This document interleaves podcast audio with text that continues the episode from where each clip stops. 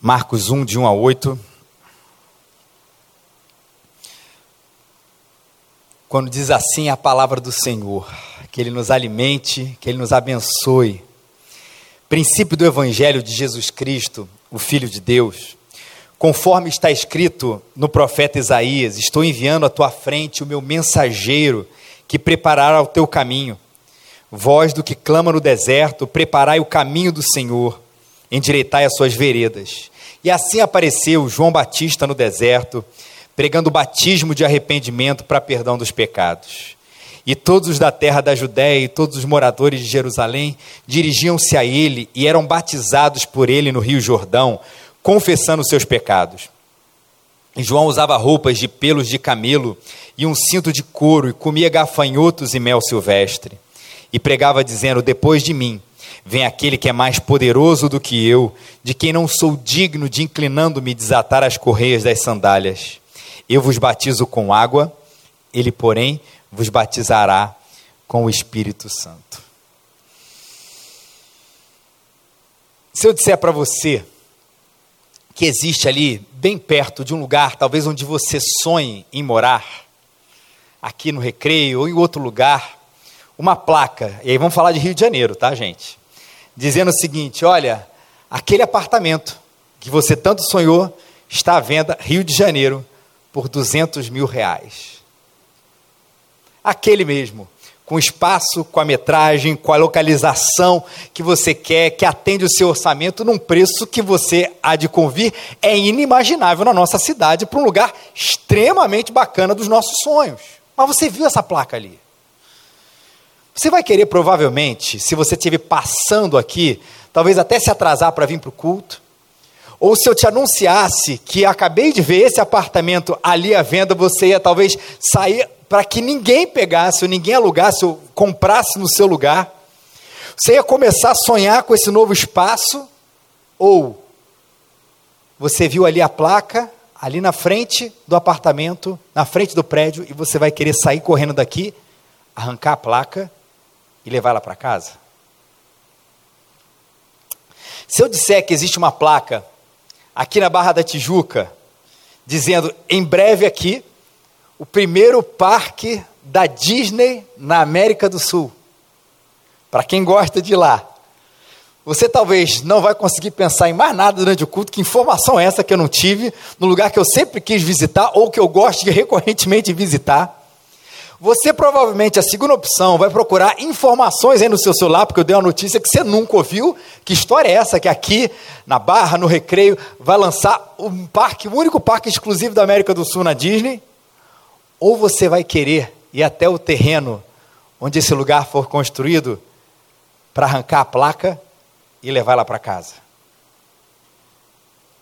Se eu disser que é uma placa falando que a filial do seu restaurante preferido, que você vê ali na televisão como um programa que está coordenado, comandado pelo chefe que você tanto admira, vai abrir aqui perto de você, que aquela banda que você está louco para ver, que nunca veio ao Brasil, ou que já veio há tanto tempo atrás, ela vai fazer um show inédito aqui no Brasil, ou que o museu que você mais gosta vai expor as obras que você admira daqui a um tempo, em alguma dessas circunstâncias, a sua primeira reação vai sair para correr, para pegar a placa que fala de tudo isso e levar para sua casa?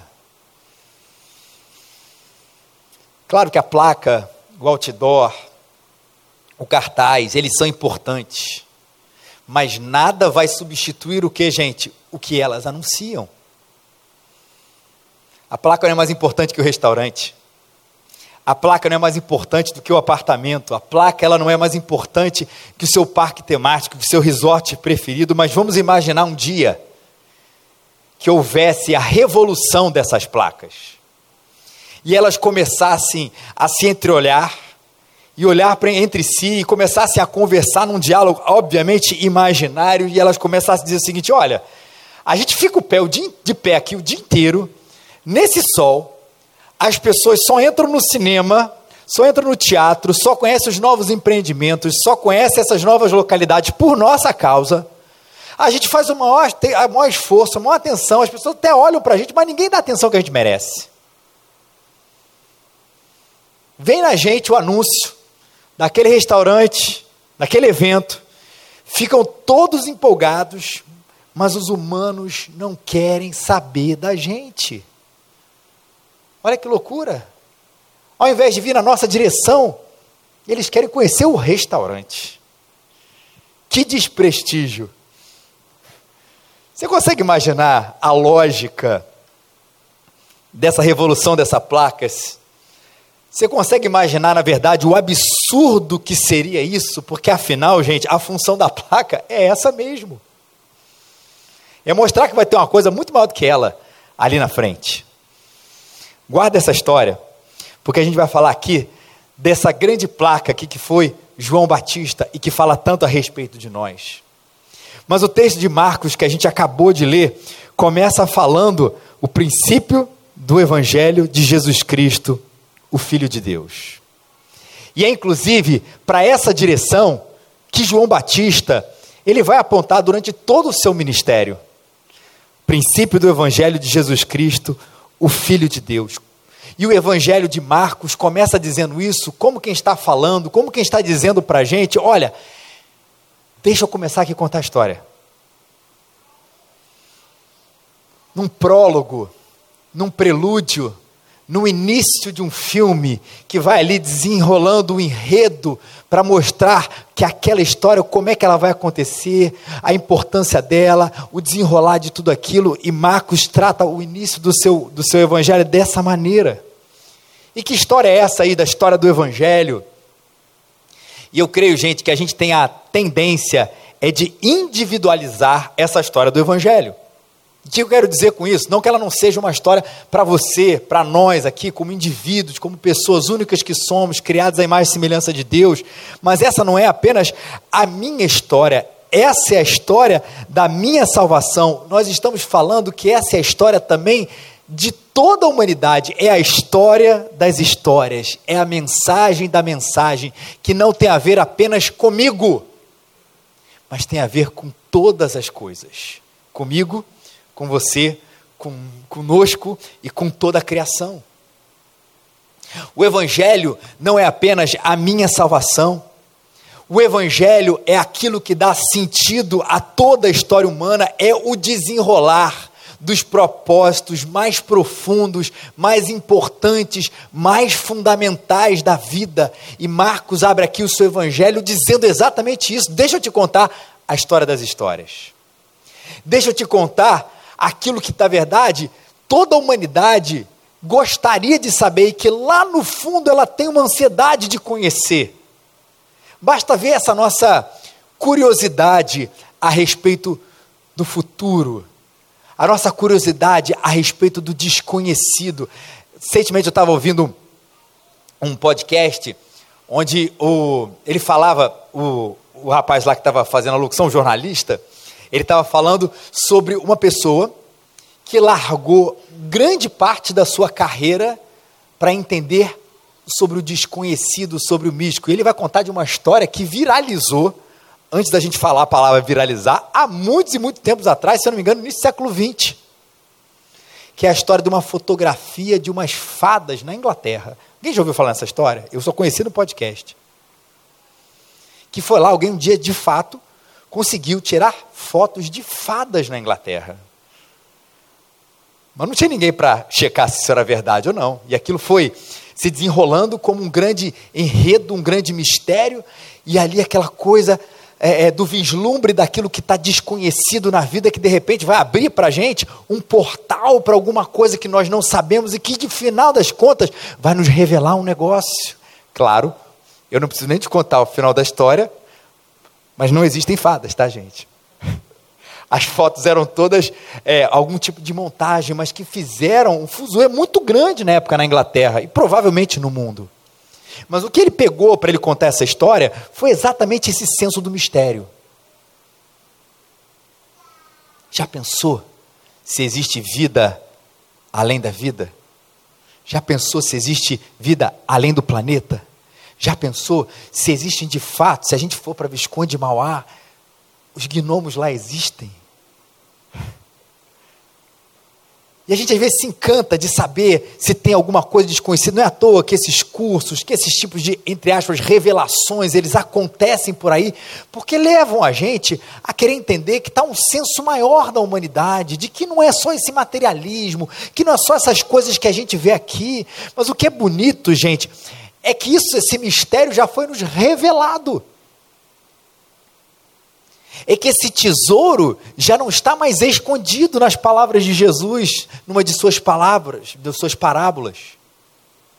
É de que esse segredo da humanidade já foi disponível para nós, e ele fala a respeito do Evangelho, que dá sentido, que dá razão, que dá profundidade à nossa própria vida.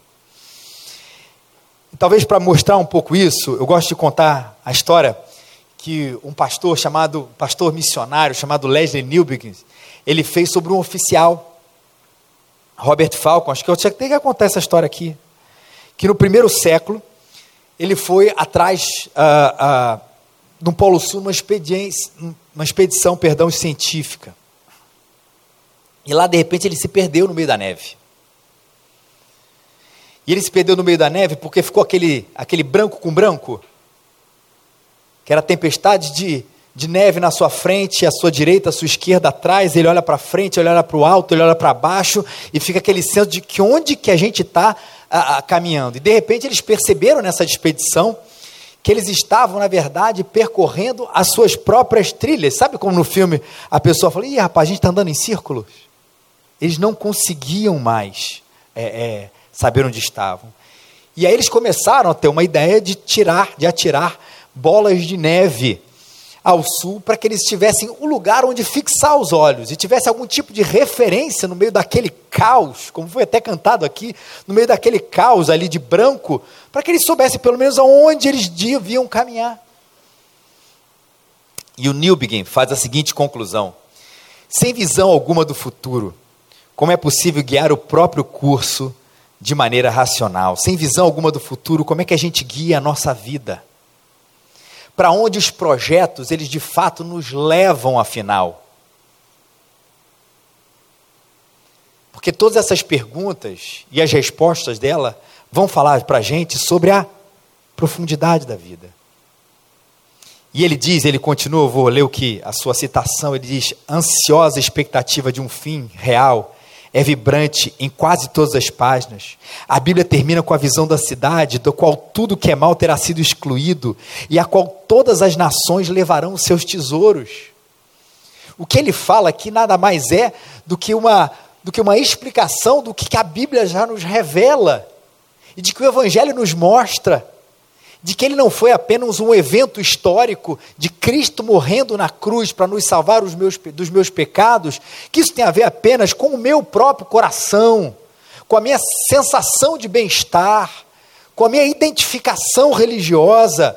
Ele está dizendo que o Evangelho fala do revelar da grande história da humanidade, o norte da vida, o que precisa trazer rumo a todas as coisas. Mas eu sei que a gente não sabe exatamente todos os detalhes do fim. E muito menos a gente não sabe, aí sim, quando ele será. Mas a gente já tem revelações, perdão, tão grandiosas de que a maldade já não existirá, de que a injustiça já não mais existirá, de que a dor não existirá, de que as nossas lágrimas serão todas enxugadas pelo Cordeiro, de que já não haverá mais a infelicidade, a discórdia, a maldade, a pobreza, o racismo, não haverá mais nada disso que tanto nos aflige o coração quando Cristo Jesus voltar. E o Evangelho nos conta isso também, sobre a redenção de todas as coisas e restaurar a humanidade como um todo. E aí, para mim, a segunda-feira, quando eu ficar indignado com o mal, eu lembro que ele venceu o mal na cruz e um dia todo o mal será extirpado, e nessa nova Jerusalém a gente vai ter essa bondade reinando plenamente. No momento onde ainda, ainda nós continuamos tristes com as mortes, seja pelo Covid, seja por outras situações, porque afinal, gente, por Covid ou por qualquer outro tipo de morte, ninguém está feliz com ela.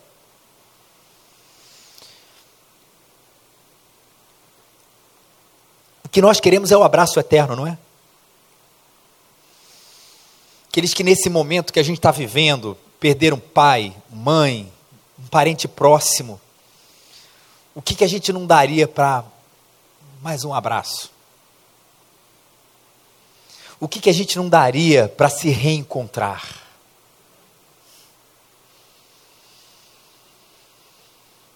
Porque a morte ela nos entristece. E ao mesmo tempo a gente sabe, na cruz, que ela foi vencida. E que em Cristo Jesus, aí sim, em Cristo Jesus, um dia todos nós nos reencontraremos, aqueles que amam, que foram escolhidos, que servem ao Senhor.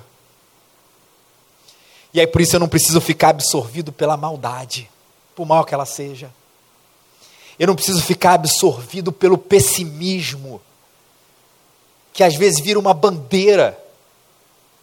Tem gente que fica feliz de ser pessimista, não tem? Tem gente que vê um final feliz de um filme, ela fica, isso não corresponde à realidade. Ontem mesmo eu vi um desses filmes, uma comédia que começou bem. Aí eu falei com a Rafa, isso é coisa. Eu gosto muito de comédia europeia, francesa, mas às vezes tem um negócio de um pessimismo ali que, pelo amor de Deus, não precisa ficar absorvido por aquele negócio, não. A gente pode ficar feliz com um final feliz, a gente não precisa ficar absorvido por essa sensação que as pessoas têm de que nada funciona, de que nada existe, ou de que tudo existe para nada. Porque eu conheço o Evangelho de Jesus Cristo, porque eu conheço o Filho de Deus. Eu não sei apenas porque eu estou aqui, eu sei o que acontecerá, eu sei onde tudo isso vai dar, e eu sei para quê, para quem eu devo viver todos os dias da minha vida, para que no final dela eu possa dizer valeu a pena, porque eu vivi com meu coração inteiro nas mãos do Senhor da história. Ele que criou todas as coisas. Ele que nos conta e nos revela aqui na Sua palavra que a humanidade é que se afastou de Deus, por isso a gente vive nesse caos. E que essa humanidade diz respeito a nós, diz respeito a mim, que eu nasci um pecador, sim, que eu preciso ser reconciliado com Deus, mas que a boa notícia é que essa reconciliação ela é possível. E Marcos abre essa aqui, essa história, né? Para falar assim, ela é possível, o evangelho, a boa notícia. Vocês estão perdidos, mas vocês podem ser achados. Existe a maldade, mas o bem prevalecerá em Cristo. Existe a injustiça, mas a justiça prevalecerá. Porque se Deus não deixou a humanidade assim, Ele querendo ter amizade, transformando a sua criação, transformar a sua criação, mandou Jesus com uma palavra de salvação para que todo aquele que não que nele cresce não morresse, mas tivesse a vida eterna, isso mesmo, e fez da gente uma nova pessoa, refeita, para participar com Ele da redenção de todas as coisas, sendo sal dessa terra, sendo luz desse mundo, sinalizando o reino, agindo assim, proclamando. Por isso que todas as vezes que você achar que nada faz sentido, e às vezes o nosso coração, ele é, é inundado com esse sentimento, não é? principalmente no meio das nossas tragédias. Lembra do final da história. Que vai acontecer e você estará do lado dele, porque você confiou que na cruz ele perdoou você de todos os seus pecados. Que coisa bonita, transformadora, real e verdadeira. E uma marca disso, de que isso aconteceu em nós, é que a gente começa a perceber e é um clichêzão falar essa frase, mas ela é profundamente verdadeira, de que a vida não é sobre nós, é sobre Jesus. Sei que a gente fala muito isso, mas continua sendo uma realidade muito profunda, não é sobre a gente, é sobre Jesus. Não é a gente no centro. Não é a gente redimindo as coisas, não é a humanidade se abraçando e tentando resolver os seus problemas porque ela vai dar conta, porque a história também, ela tem o seu pessimismo ou a sua realidade em princípio, diz assim, não, não vai resolver gente não vai conseguir. Gente pode se unir, pode melhorar um ponto aqui, pode melhorar um ponto ali, pode haver melhores governantes aqui, piores ali, mas resolver ninguém resolve. curar a humanidade, ninguém, nós não iremos curar, isso é só Cristo, por isso é sobre Ele. Não é sobre a gente, não é sobre mim. E João Batista, a gente, a encarna de maneira super profunda aqui esse personagem, essa pessoa que deixa isso muito claro. Olha, o Evangelho é o tema da vida, o Evangelho é a razão da história, mas não tem a ver comigo. Eu não sou o cara.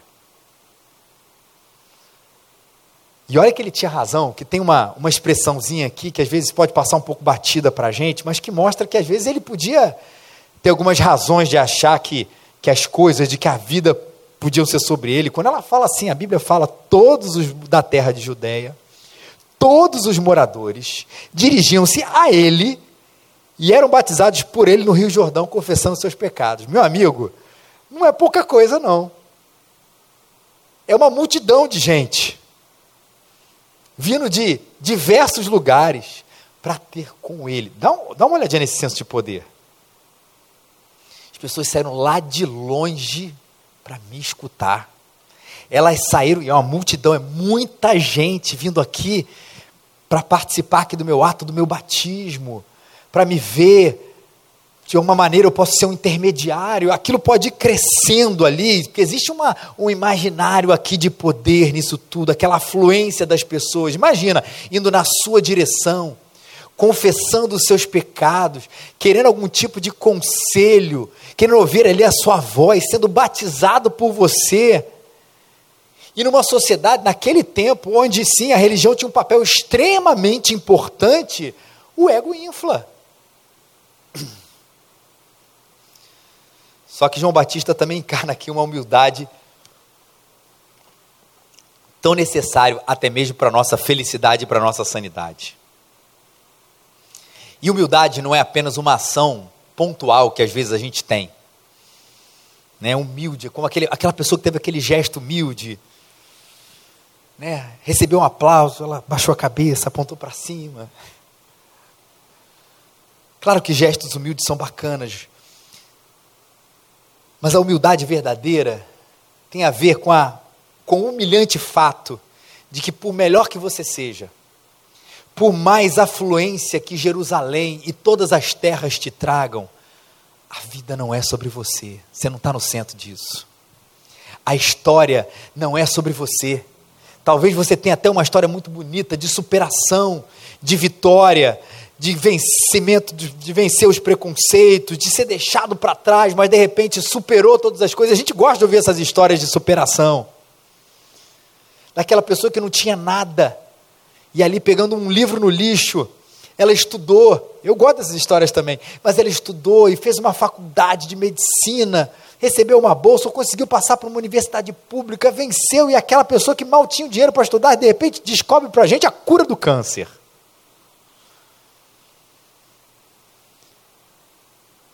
E são emocionantes essas histórias, não tem dúvida nenhuma, por favor. Que a gente ouça mais dessas histórias que nos emocionam, que fazem a gente acreditar que é possível superar certos obstáculos, mas que no final do dia a gente lembre que a gente é uma placa. E aí vem a minha história do início. E eu sei que isso pode parecer ruim para muita gente, que ninguém está aí se matando para virar placa. Parece que lá no fundo a gente não vai se satisfazer se a gente for visto como essa placa que sinaliza, que aponta pela palavra e pela vida para Jesus. Já que a gente ouve por aí que a gente nasceu para brilhar, já que a gente ouve por aí que a gente não é cabeça, que a gente é cauda, já que a gente ouve por aí que o seu nome estava escrito nas estrelas. E a mais brega de todos, quando Deus te desenhou, Ele estava namorando. Mas acontece, gente, que isso tudo, quando a gente encarna esse espírito de que, ah, eu estou no centro, e a gente acha que aquilo vai satisfazer, a conta é muito cara, porque isso não leva a gente para nada. Isso é ser muito contra a cultura do nosso tempo, essa cultura do você se há. Do centro mesmo. Mas saiba que para isso você vai ter que lutar muito com o seu coração, o que vai te deixar pleno, realizado, feliz, sim feliz, é quando você se descobrir, aí sim como esse João Batista aqui. Essa placa. A hora que você deixar de achar que é Jesus que devia quase que agradecer por você existir todos os dias você vai perceber que tudo faz muito, mas muito, mas muito mais sentido. Ao ponto de Jesus dizer isso a respeito de João, pois eu vos digo que entre os nascidos da mulher não há outro maior do que João, mas o menor no reino de Deus é maior do que ele. Ele não entrou nessa revolta das placas. Ele não começou a acreditar, por maior que tivesse sido a afluência da vida de Jerusalém, da Judéia, de todos os lugares para ele, ele começou a entender que tinha alguém maior do que ele. Não porque ele tinha apenas habilidades maiores do que ele, né? Oh, aquele cara é mais competente do que eu. A palavra dele é melhor do que a minha. Quem sou eu diante daquele profeta? Não é porque ele tinha uma habilidade maior, mas porque a vida não era sobre ele, era sobre Jesus e pregava dizendo: depois de mim João Batista disse: Vem aquele que é mais poderoso do que eu, de quem eu não sou digno, de inclinando-me desatar as correias das sandálias. Quem consegue dizer isso sobre Jesus é porque já está começando ou porque já entendeu a razão de viver.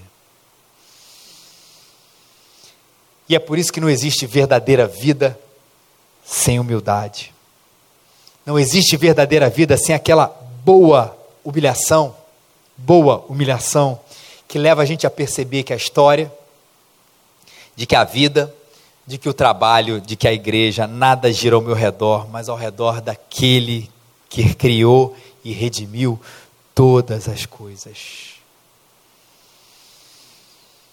Louvado seja o nome do Senhor.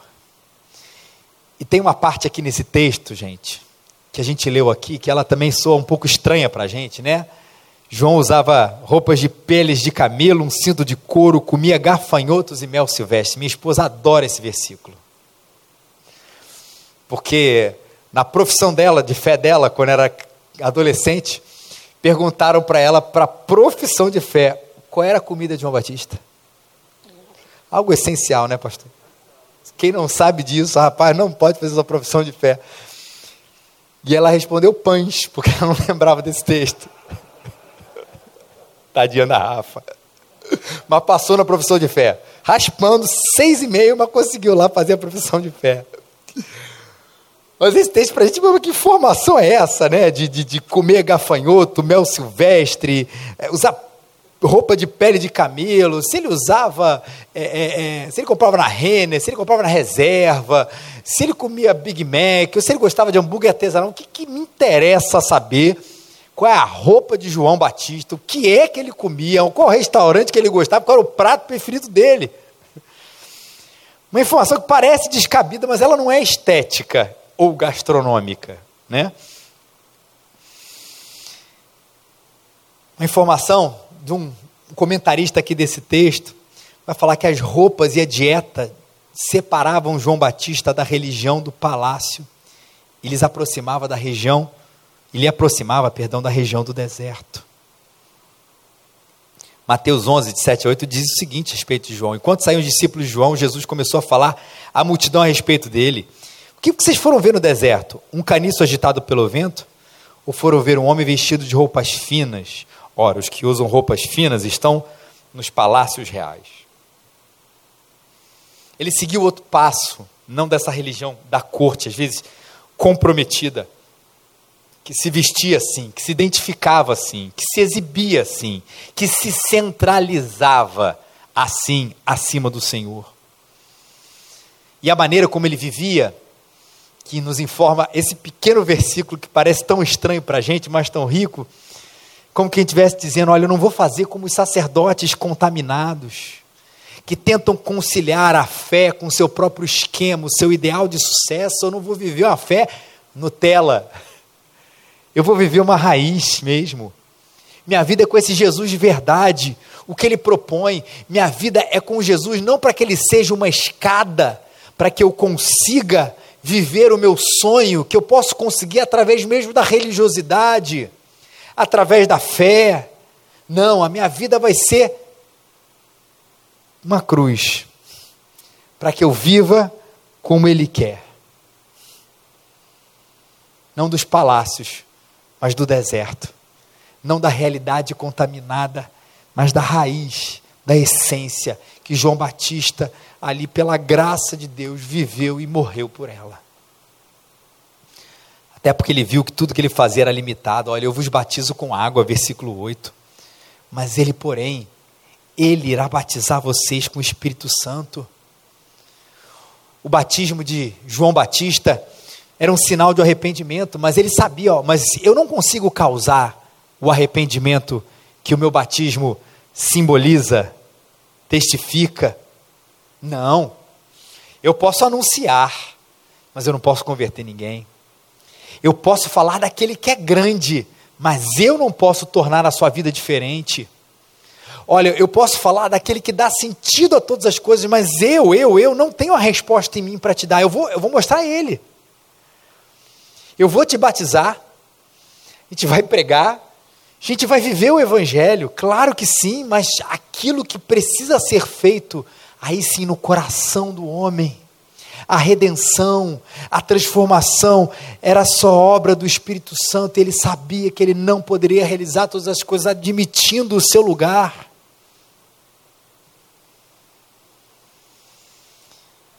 Eu sei que não é isso, mas você pode até entreter alguém, mas você não pode trazer felicidade para ela. Você pode vender um belo presente para ela, como um bom vendedor, mas você não vai trazer satisfação a ela. Você pode advogar para uma pessoa, mas você nunca vai conseguir matar a sede de justiça que ela tanto precisa. Você pode pregar alguém, mas você não vai converter ninguém, porque afinal de tudo, até nas nossas profissões, nas nossas ações, como cristãos, nós somos apenas uma placa amada por Deus, escolhida por Deus, mas que só encontrará sentido quando você e eu, quando nós nos enxergarmos assim. Um sinalizador do reino, apontando com a sua vida, apontando com o seu trabalho, apontando com a sua pregação para Jesus porque afinal, gente, e que assim permaneça, porque ela já está, a Igreja Presbiteriana do Recreio, tudo, tudo, tudo aqui é sobre Ele. Porque afinal, você, amanhã, que vai viver uma semana, talvez um dia muito corrido, saiba que tudo, tudo, tudo, tudo, absolutamente tudo, é sobre Ele. E você já conhece o Evangelho. O início de tudo a criação, o caos da queda, mas você também conhece a transformação final de toda essa história na cruz e na volta de Jesus Cristo. Que a gente continue a esperar por isso, porque nós sabemos disso e apontamos para essa realidade com muita esperança nessa semana. Que Deus te abençoe, placa querida de Jesus. Que Deus te abençoe, discípulo e discípula querida de Jesus. Mas se você ainda não conhece essa realidade, ainda acha que tudo é sobre você, não conhece esse Jesus absolutamente transformador e salvador, o convite dele para você é: vem, vem conhecer e vem entender a vida, não onde você está procurando, diz o Senhor, mas em mim, na cruz, eu morri por você. Vamos orar?